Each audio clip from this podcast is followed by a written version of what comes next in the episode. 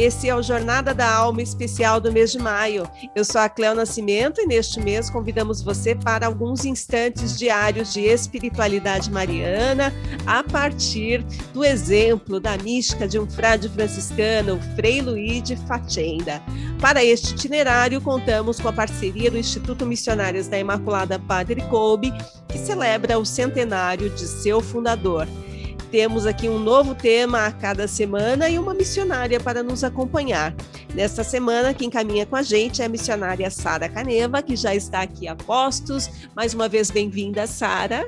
Obrigada, Cleo. Eh, obrigada por esta eh, jornada que também me ajudou a caminhar, eh, junto com Padre Facenda, junto também com São Maximiliano a gente foi encontrando amigos, né? Bonito isso. Exatamente. Ao, ao longo da semana, a gente foi agregando amigos nessa caminhada. Caminhada, exatamente. Mergulhando também nesta relação bonita é, que a gente tem. Foi muito bom para mim poder caminhar junto, porque também me deu a possibilidade de aprofundar ainda mais é muito boa a caminhada porque a gente acaba partilhando histórias, acaba partilhando as nossas dificuldades, mas também as nossas alegrias diárias. Antes da gente começar, é, eu lembro que no começo eu não te apresentei direitinho, mas eu queria fazer isso agora. Eu queria que você. Tudo bem que a gente já está no último dia, mas diga para a gente há quanto tempo você está no Instituto, Sara? No Instituto eh, fazem 25 anos já que eu estou na caminhada. Em 2003 eu cheguei no Brasil, então já tenho também 18 anos de caminhada aqui no Brasil. Estou muito contente e de, realizada também de ter feito esta escolha de ser missionária da Imaculada Padre Kolbe, viver esta espiritualidade e este carisma. Muito obrigada, viu? Obrigada por esse percurso ao longo dessa semana. Já agradeço no início do nosso bate-papo de hoje. E começamos agora essa caminhada. Você que está em casa, você que está aí no carro, você que nos acompanha até às vezes lavando louça, né? Nós estamos falando de um podcast. Então imagine a sua estrada que nós estaremos nela com você. Muito bem, Sara, para a gente começar o nosso bate-papo de hoje, deste quinto dia, aproveitando que nos aproximamos do Dia das Mães, Sara, como foi a vivência do padre Fatenda com a família de sangue e também a família de comunidade? É, Cleo, eu encontrei um, uma lembrança muito bonita do padre Luigi Facenda. Ele lembra quando ele era pequeno, a mãe dele foi aquela que, através do exemplo e da palavra, comunicou a ele uma convicção tão profunda é, para com Nossa Senhora que ele diz: Isso me ajudou depois a ter com ela, com Nossa Senhora, um relacionamento espontâneo. É, então foi a mãe que ajudou. Isso achei muito bonito, é, porque esta foi uma vivência dele dentro da família. Ele disse que todo dia a mãe pedia para rezar três Ave Marias. E, e então ele falou, cresceu, começou, continuou a crescer em mim a convicção que Nossa Senhora cuidava de mim e me guiava. guiava e cuidava através vida. da mãe, né? Cuidava, e Nossa Senhora cuidava através da mãe. Da própria mãe. Através da mãe. Eu achei muito bonito isso, Cleo, porque é, se aproxima o Dia das Mães e eu penso que a Mãe terrena ela é um espelho da nossa Mãe celeste. Então, a criança ela já faz esta experiência de olhar para o amor, para a ternura, para tudo aquilo que a mãe terrena se dá para nós. É, Eu é vejo um isso pelos meus filhos. Então, você tem próprio é um testemunho, é?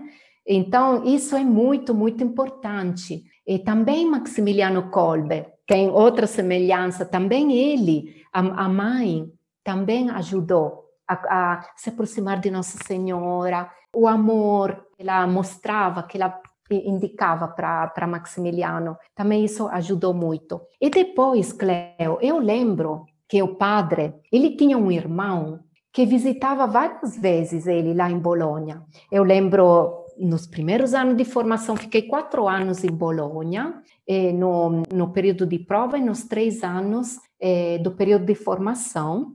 E neste tempo, várias vezes eu via o irmão que ia lá para visitá-lo, ele sentava lá com padre Luiz Facenda, eles conversavam, mas era tão bonito ver a relação deles também o relacionamento que ele manteve com este irmão. Depois eles saíam juntos, e isso fazia muito bem para o padre Luigi Facenda. É, quando ia o irmão dele, se via que depois ele, se tinha algum problema, alguma preocupação nele, ele depois voltava com o coração mais leve.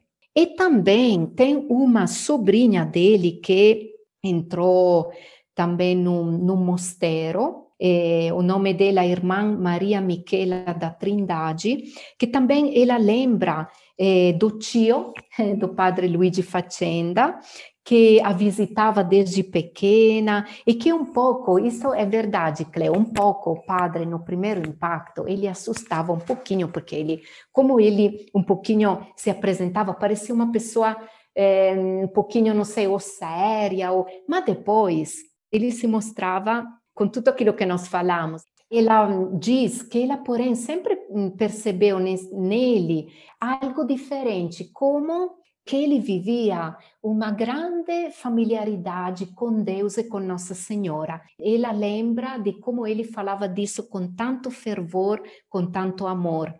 Ela lembra da, da, solicitude que ele tinha com todos os familiares, também com cada membro do instituto, então com as missionárias. Então, provavelmente, esta eh, sobrinha do padre Luigi Facenda, ela ia visitar lá no, no instituto eh, o tio, e ela via também como ele tratava as missionárias. Então, ela fala que ela via, ele via esta solicitude, é que cada missionária fosse uma verdadeira mulher. Ele sempre falava isso para nós. Ou seja, uma, uma verdadeira missionária, uma pessoa honesta, uma pessoa transparente, uma pessoa não que não tem defeitos, porque todos temos, mas uma pessoa verdadeira, é com ela mesma, com os outros.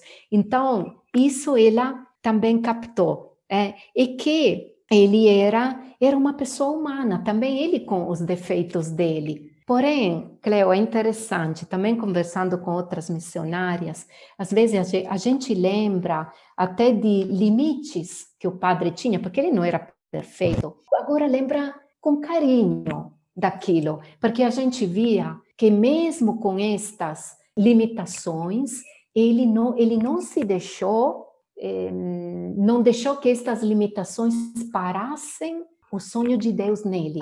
Então, continuou o caminho dele, continuou a vida dele, também levando, carregando, abraçando os limites, abraçando aquilo que é, pod poderiam impedir, uhum. também quando se procura a perfeição. Então, isso, é, ele tinha uma, uma relação, assim, boa com a família dele, mas, sobretudo, o irmão e a sobrinha dele, que lembram porque tiveram mais contato é, com ele e lembra um pouco mais.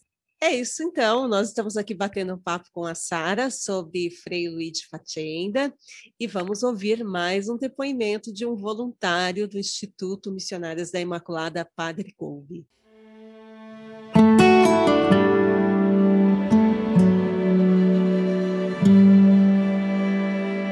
Meu nome é Carla Cristina de Mendonça Vicente, sou voluntária da Imaculada Padre Coupe.